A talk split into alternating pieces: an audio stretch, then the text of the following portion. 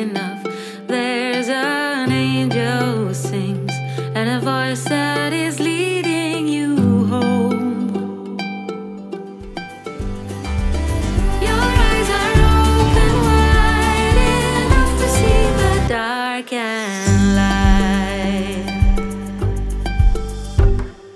欢迎光临呷哺呷哺下铺心理锅，我是下铺老板娘奥黛丽，也是夏银兰心理师。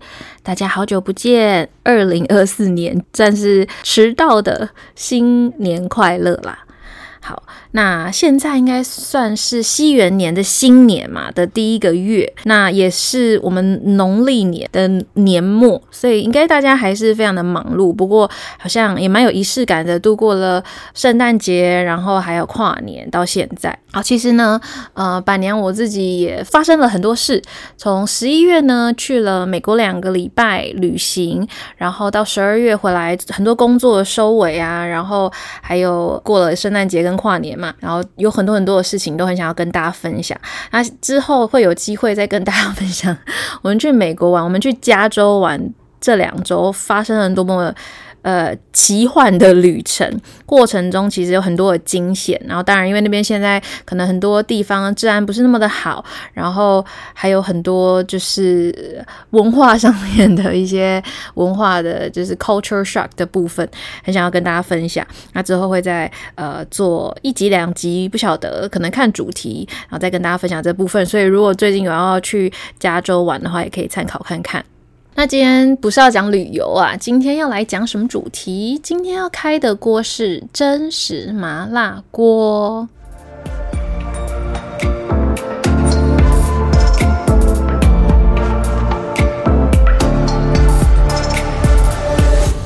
很久没有开这个火辣辣的锅，为什么会开这个锅？是因为我今天想要跟大家讨论最近非常非常红的。单身即地狱三，不管你有没有看过，或者是如果你有订阅 Netflix 的话，你应该会常常被推播，尤其是前一两周常常被推播这个节目。好，那这个节目也收官啦，在上个礼拜。是上礼拜吗？还是上上礼拜结束了？那我一直很想要讨论里面的一些，就是一些配对，然后跟一些情感上面的议题，那一直都还没有做。那终于我把它整理好了，也是我最有兴趣的，就是关系三角恋这个部分。好，先跟大家介绍一下关系三角恋这个成员，还有他的。呃，算是行程吧。总总而言之呢，是一男配两女的一个大抉择。那最后，嗯，有看的朋友应该就是会知道最后这个男生的选择。那如果你还没有看完，也不想要被爆雷的话，这一集我会很建议你在看完以后再来听。好，那后面就是雷区喽，所以要注意哦。我要开始说了。好，这个男生叫做李冠希，他是呃韩国还蛮有名的一个现役篮球员，哦，应该是个国手啦。那他就是长得很高，长长得很高，呃，外貌的话，我觉得还不错，就是比较阳光的那种大男孩的感觉。那他很特别，是他也是《单身即地狱》这一季里头。年纪最长的一个成员哦，那我呃先分享一下了。我担心有一些呃听众他们可能没有看过《单身即地狱》，我个人是三季都有追过，但我自己还最喜欢的就是第三季啊，我觉得那个情感张力非常的丰富。那基本上呢，这个节目就是一个呃男女配对的一个恋爱综艺节目，有点类似。实境的恋爱综艺节目吧，它会分成地狱岛跟天堂岛。那地狱岛顾名思义就是上面很原始嘛，它这个节目的宗旨就是希望所有的人在这个岛上都能够发挥自己的原始魅力。什么是原始魅力呢？我觉得。最快能想到大概就是外在的魅力，所以基本上呢，这个节目有一个大看点，就是所有的男男女女基本上都是帅哥美女，有挑选过的。那他们在地狱岛上面呢，可能不管是吃的啊、住的啊，或是生活条件，可能就会比较的简单。好，但因为拍节目嘛，一定也不会说好像很差很差到哪里去。不过在这个过程中，可能他们要去打水啊，去生活啊，或者自己料理食物的时候，就可以感觉到哦，这个这个男生这个女生是不是在什么样呃的相处上面蛮有蛮有魅力的啊，或者是吸引人等等这样子。呃，那什么是天堂岛呢？就是既然这是一个配对节目，它就会有配对的环节。那一旦你们配对成功，成为一对 couple 之后呢，你们就会被送到。呃，天堂岛去住非常高级的饭店，然后有游泳池，有很好吃的美食，然后有那种总统套房。我觉得他们真的很厉害，因为他也顺便宣传了这些在韩国可能真的很高级、很高档的饭店，让很多可能呃，就是有在追这个。这个恋综的旅客会想要去看看我、拍这个实境节目的饭店到底长怎么样子。然后呢，呃，在天堂岛上跟地狱岛不太一样的是，你在这个地方可以公布自己的真实年龄，还有你的职业跟一些比较私人、个人的一些讯息。好，那在地狱岛上就是不可以的，所以可能你就会跟跟你一起配对成功的人有更多的互动机会，还有相处的机会。介绍完之后，我要来讲关系三角恋啦。上面网络上也常常讲到一个很有趣，叫做“没关系，没关系”，没应该说是没没关系，是没有这个李关系这个人呢。It's OK，没关系。好，为什么这么说呢？因为这个三角恋里面很有趣的是，基本上两个女生，一个叫做惠善，另外一个叫做敏智，那他们两个都已经很明确的表示自己是呃会想要选择这个男生叫做关系。好，但是。李冠希先生呢，他就会一直游移在这两女之间，到底谁更适合我，要怎么去选择？那这个过程就会让非常多的网友，还有非常多的观众觉得恨得牙痒的，觉得说哇，你凭什么？感觉他好像就是个海王。然后在这个女生面前就是讲的，呃，你很有魅力啊。然后在另外一个女生面前就会讲的说，对方很好，可是没有好到我可以把你忘掉啊。这种听起来非常像渣男语录的话，那就让。超级多的，就是网民们就暴动了，然后包含我自己也是啊。我但我自己的情绪起伏没那么大，是因为就像那个呃主持人讲的，在这个节目里头，其实就是他们只有生活七天而已，所以你就在这么短的时间去做一个。好的选择，那你可能就会评估很多事情，但在这个评估的过程，别人就会觉得，哎，好像是看条件啊，或者是好像是你你有很多，好像你你是谁，很自以为是可以做很多的选择。当然，我觉得他可能那个手段 或者是拿捏没有说让人觉得很舒服，或者说这么的高明，以至于让大家会有这些感觉哦。但我觉得好像也这样子的判断，或者是这样子。比较也不能完全说他是错的，或者是说很糟糕的、很渣的，对啊、呃。那今天呢，就呃有还没有看过最后一集，或者说还想要有一点新鲜感，想要自己把最后一集的结果，就这个最后最终配对看完的朋友的话，你可以略过接下来我们要讨论的部分。那如果嗯想要听我讲完再再再去看的话，也可以听下去。那我今天呢，想要用心理学角度，或者是一个我自己站在可能心理师 观察人的角度去来分析一下关系的最终选择。好，我在这边就直接说了，关系最后他选的人是崔惠善。好，那崔惠善也是。应该是这个节目里头就是涨粉最快的，因为他的各方面的形象啊都很好。那他现在好像才二十五六岁吧，还是一个研究生，在国外留学，然后是梨花女子大学，就是应该是韩国蛮好的一个学校。那这两个女生，就是敏智跟惠善，好像都是同一个大学，但他们俩的风格非常不一样，包含穿着这些等等。我先来给大家一个想象好了，惠善的感觉，他的穿着是偏比较欧美，然后他身高也比较高，然后比较简简单，然后那种比较欧美风，他会穿那种可能都是素色为主，然后他的饰品啊这些等等的也都打扮得比较比较清新，然后或者说比较简约一点。那明智的话，基本上就是 这样讲，好像不太好，但我觉得应该就是普罗大众亚洲男生会会第一眼看到类型，会穿那种紧身洋装，然后会可能呃比较低胸啊，或者穿得很合身，有腿有胸有腰的那种，然后会穿比较亮色系，比如说荧光橘、荧光绿、黄色，或者是那种露肩的衣服比较多。那头发也都是就是直直长长，或有时候是会戴个小发箍啊、蝴蝶结啊这样子的，比较女生、比较 girly 的那种女女生的女生啊。那会善的话，基本上就是短发，有时候会夹卷或是直发，大家可以想象一下这两个女生的不同。我们来聊聊关系的这个三角恋吧。先谈到一个，就是为什么关系会这么难以抉择，但其实他最后的决定，我也觉得是还蛮符合。有一个心理学家叫做 Claire Hart，有念过心理学，或是大概有去研究过关于喜欢这件事情、吸引力这件事情的朋友，也许有听过。有这个 Claire Hart，他提出呃五大吸引力，就是说我们要喜欢一个人，或是一个人有吸引力，大概会有分成五个部分，对我们而言。好。那我们来看一下这五个，你也可以去思考一下，你刚爱上你的另外一半，或者说你现在有喜欢的对象的时候，是不是也有这些？那如果有同时出现，可能两个以上的话，你可能你可以去思考或分析一下，这五个五大吸引力，可能也会藏在你的心里去评分，说我要抉择谁这样子。好，第一个呢是相近性。好，相近性的话，它其实说的就是，嗯。我们通常会喜欢我们比较常见到的人，有点像这个曝光效应啊，就是我经常见到他，所以我就会比较容易喜欢上他，或是比较知道他。我觉得这个超级常被用在嗯投票上面。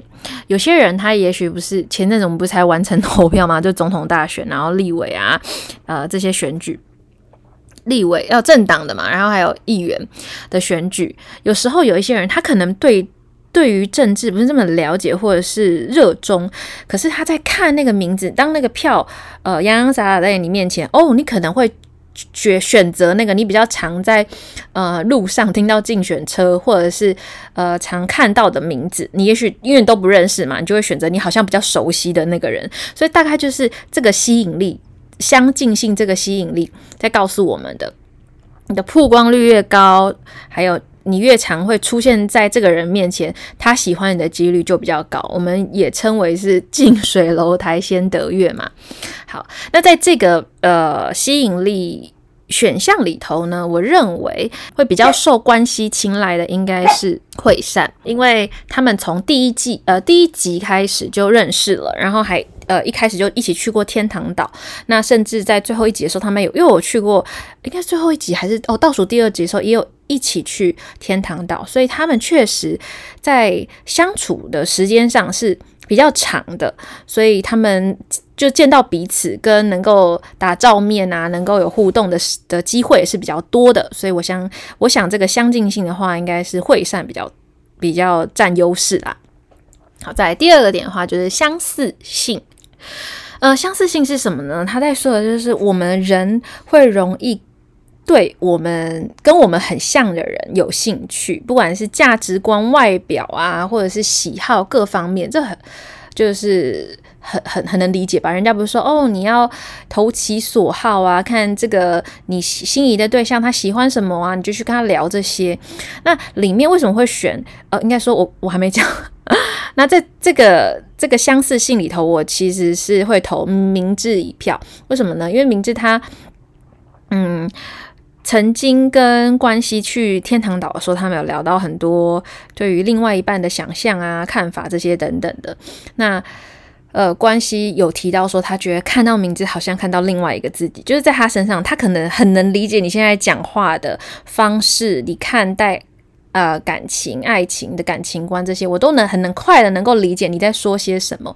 他不是有常常讲说他不知道惠善在想些什么吗？我觉得可能就有一点是这样，就是惠善的想法，我觉得相对其呃关系更成熟，所以有时候他不太能理解为什么惠善会用这个角度切入或去思考爱情。可是名字就相对跟关系比较类似，他们是非常的会 撩拨彼此的心，所以在那个过程好像就是，哦，有点像是海王跟海后 的交手，彼此都知道彼此现在在做些什么，就是我我很明白的在吸引你这样子，所以相似型号我觉得是明智更多一点点。那再来第三个是相互性。相互性是什么呢？就是我们通常会比较容易喜欢喜欢我们的人哦。很多人应该有类似的经验，就是说，为什么你会跟这个人在一起，或者说为什么你会喜欢上他，是因为你可能有一些就蛛丝马迹，发现这个人好像对你有好感或喜欢上你，啊，就会注意到这个喜欢你的人。如果他其他的条件各方面好像也蛮类似，呃，蛮接近你的理想的话，你就会觉得哦，好像也开始喜欢上这个人了。对，那有人不是说欲擒故纵吗？大概也是这个意思啊，就是先试出一些好意，然后当你就是若即若离的时候，对方已经被你的喜欢给吸引了，然后就开始更关注你，可能就会爱上你。那这一个点的话，我个人是觉得惠善跟敏智都有，是因为在节目里头，他们两个其实都还蛮清楚的告诉对方自己是喜欢他，也会选择他，只是呢方式不一样。呃，惠善的。呃，表达我觉得相对是委婉一点。那敏智的话，他的表达是真的是还蛮撩的，就很多过程就是会觉得，呃，他会用很多种方式让男生就是心痒痒的这样。那会善的话比较是就是比较温暖，然后也比较直接说出自己的感觉，就哦，我觉得你就是对我来说最有吸引力、最好，真直白的说。那明智的话可能就会问对方比较多问题，是说，那你觉得觉觉得呢？那就是你你觉得？我漂亮吗？然后从对方的反应里头去，呃，告诉对方，哎，我也是喜欢你的。或者他在最后选择的时候，我记得他有一个，好像，嗯、呃，男生问他说：“那我们结束这个节目以后，你觉得如果我们牵手走的话，我们就会交往吗？”然后，呃，明智就直接说：“呃，当我们走出这个岛的，呃，地狱岛的时候，就是我们交往的第一天。”好，就是 不会很直球的回应。我记得这一题关系也问过惠善，说你觉得结束以后我们会交往吗？那惠善的回答是说，我会想要试着交往看看，看我们就是想要更了解你。所以大家可以感觉到吗？就是敏芝跟惠善在回答这个问题的时候，其实是一样的直接，可是他们的方式不太一样。所以这个我两个人都觉得，嗯，他们都有蛮明确的表示自己喜欢这个男生。所以两个是同同样得到这个票的。再来第四个是外观性，那外观性就是，嗯，这个就非常主观了。那也是这个单身级地狱他们提到的所谓原始魅力，基本上就是谁的外在比较是你的菜，你就会选择谁。那我觉得这个应该毋庸置疑就是明智了，因为。呃，关系有常常提到说，明智就是第一印象就是他的理想型。那我想他虽然讲理想型，我在想他讲的可能就是外在的条件，或者说那种第一面给他的感觉啊、呃，还没有深入了解对方，会去思考对方接下来如果一起交往会发生什么事的这个状态下的话，基本上就是明智。好，最后一个呢，就是熟悉度。其实熟悉度跟相似性有一点呃相近性，对不起，第一个有点像。就我刚刚讲的近水楼台先得月，我们通常会喜欢呃，就是我们感觉比较熟悉。那熟悉的的意思呢，就是在说让我们呃相处起来比较舒服的对象。那我觉得这这个选项的话，我可能会选择是惠善，因为关系还。不止一次的提到说，他觉得惠善是一个让他相处觉得很自在，然后很舒服的对象，不会有那种哦，可能一直被撩拨心痒痒的啊。但是呃，在过程中可以常常感觉到他的体贴感动，让他觉得好像会常常在意这个人。那我觉得基本上熟悉度是一个，嗯，真的是一个入侵式的一种吸引。致命吸引力啊！所以大家如果说你要去吸引一个你心仪的对象的话，我觉得第五个倒是需要花一点时间做到，然后也是需要比较多诚心跟诚意，对方才能感觉到说你对我是真心的，让我觉得呃在你身边我可以做自己，然后很舒服的，也是一个感情能够比较长久或者是说比较稳固的一种吸引力吧。好，所以综合刚刚五点呢，我们可以看到的是，惠善得到了三票，明智也是三票哦。那么呢，最后他的选择是惠善。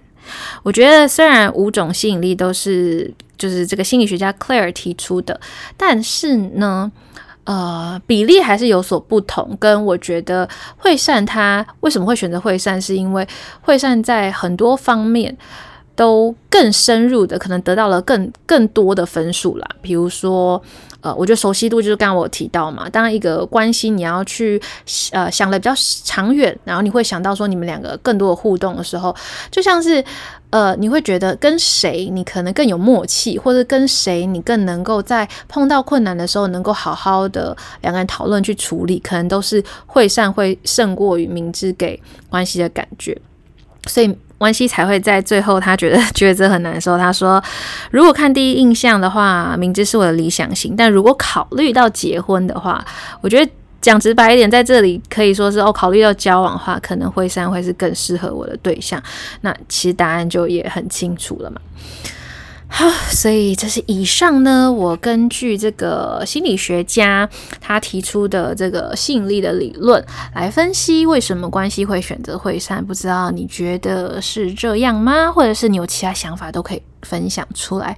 那最后我觉得想要加码的是，因为关系在这个节目里头被很多的网友网民就是。大暴动，讨厌嘛？觉得说你凭什么啊？你你你可能条件有没有多好？你凭什么这样选大家？然后还可以这样摇摆不定？我整理了三个，我觉得他为什么被讨厌的三个原因，然后也做了一个分析，跟试着用另外一个角度，或者是用说，或者说用他的角度来分析给大家。那。呃，应该说不是帮他讲话，而是站在一个比较中立的角度去看待这些东西。也许我觉得也是一个很好的反思。也许我们在关系里头，又是关系，我们在关系关系让我们了解更多关系的事，好，非常好。嗯，了解说，也许我们可能也会有这样子的呃行为或者是反应，可能会不那么讨喜。那大家可以再去注意，我们为什么会有这些反应。第一个呢，我觉得他最讨最为人诟病，应该就是他摇摆不定来。对，就是他到底要选谁？他跟一个这个人去天堂岛，他就爱这个人；去跟那个人就跟。那个人，但其实我觉得比较困难的是，因为在七天里头一周，你就要决定最适合自己的人。大家想想，你认识一个朋友七天，你会觉得哦，他就是你的朋友了吗？不管你们再怎么聊得来，或者是二十四天、二二十四小时的相处，比如说参加营队什么的，那那个当下你会觉得跟彼此很熟悉，是因为在那个情境底下。但是当你如果比较想得比较远的话，你就会思考说，在外面不是这个岛上的情境的时候，你可能会有更多更多的连接跟更多的考量嘛。所以我觉得关系在这个摇摆不定中，他呃给我的感觉是，他也有一点像是在把这个就是最后的配对这个选择，当做是他生涯很重要的抉择，当做一个结婚的选择。所以为什么主持人说他其实蛮好、蛮可爱的、蛮天真的？的就是因为我们又不是叫他选结婚的对象，他干嘛要这么苦恼？他就是凭自己的感觉。我们以为我们想看这个节目，就是我凭完全凭自己的感觉，然后呃释放自己所谓原始的魅力去吸引到别人。但是这种这种东西通常都是非常的，就是昙花一现的嘛。所以某种程度上，他可能就是那个想的比较多的人。那我觉得，当做是结婚选择的时候，任何人只要你是呃真心的投入在这个关系里头，难免就是会很害怕犯错嘛。所以会呃把爱情变得很务实化。那我觉得观众想看的，就像我刚刚讲的是那种浪漫韩剧那种一触即发爱情，然后就只要一爱了，就是一辈子的烙烙印。那对观众来说，可能他这种摇摆，然后把人有不同的评分去做抉择，又太现实了，会让人看了好像蛮讨厌的。好，那我觉得大家可以去思考看看。第二个的话就是。见人说人话，这个是我个人觉得比较我自己比较不喜欢的啦，因为他确实，我觉得摇摆不定没有不行，因为本来就是你在抉择过程中，可是你见人说人话的话，确实会让对方感觉到，诶，你是不是骗我？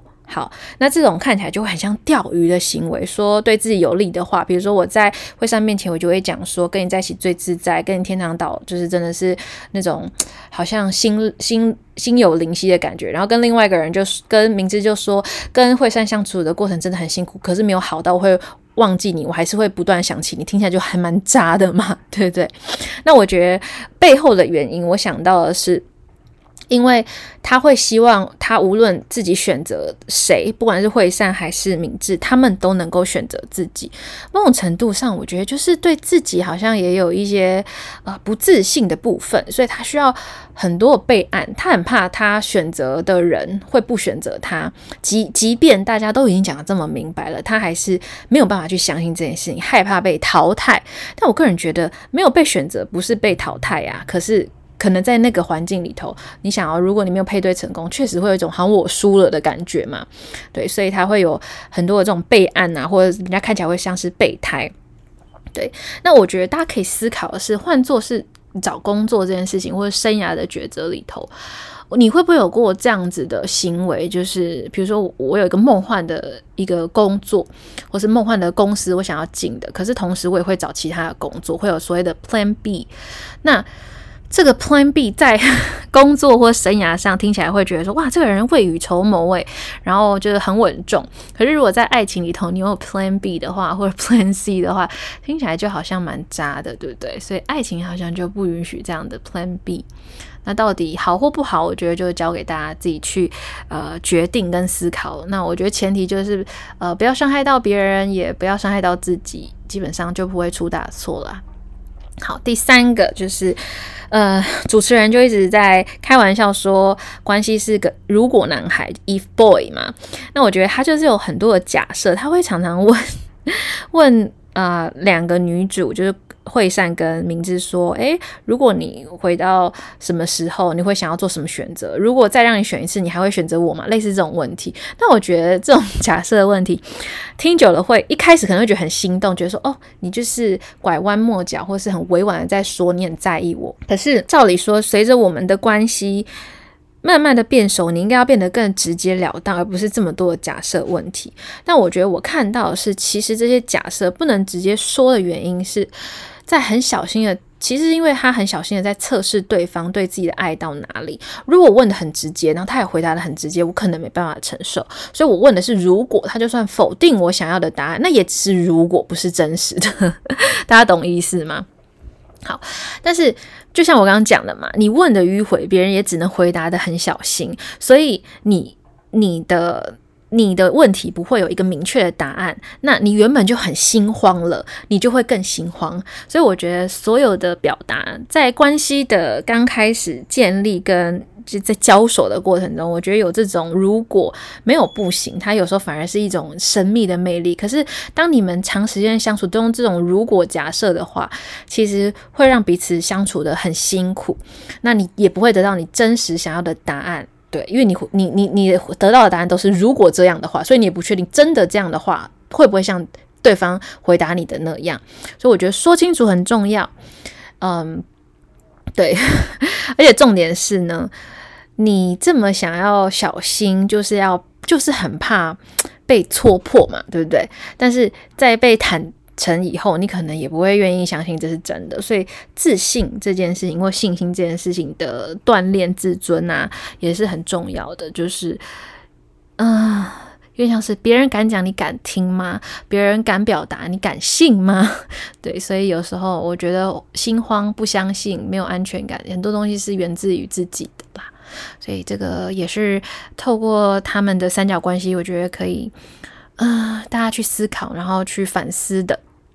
那我觉得这个三角关系其实对我来说是一个很好的学习例子啊，它就像镜子一样，会投射。在我们身上，你们知道吗？在心理学里头有一个概念叫做投射。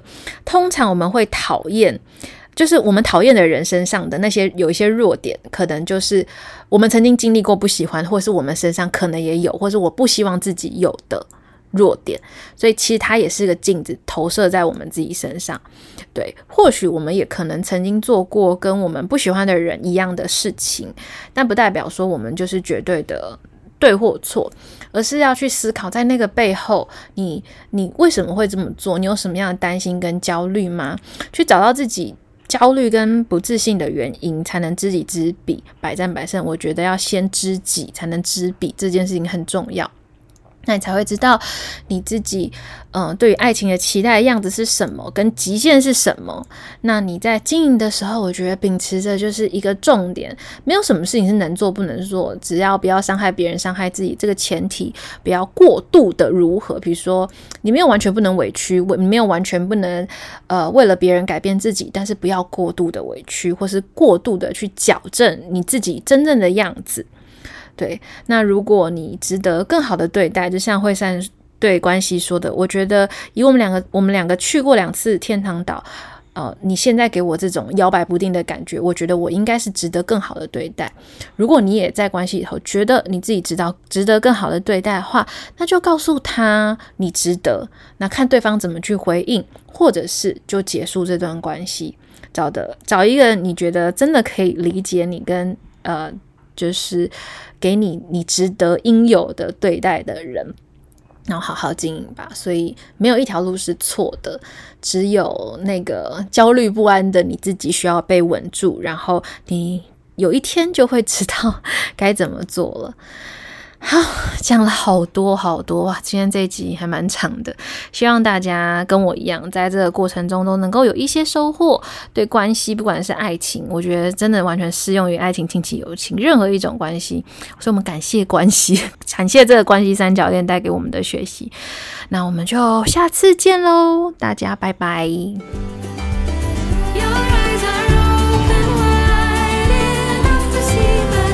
Again.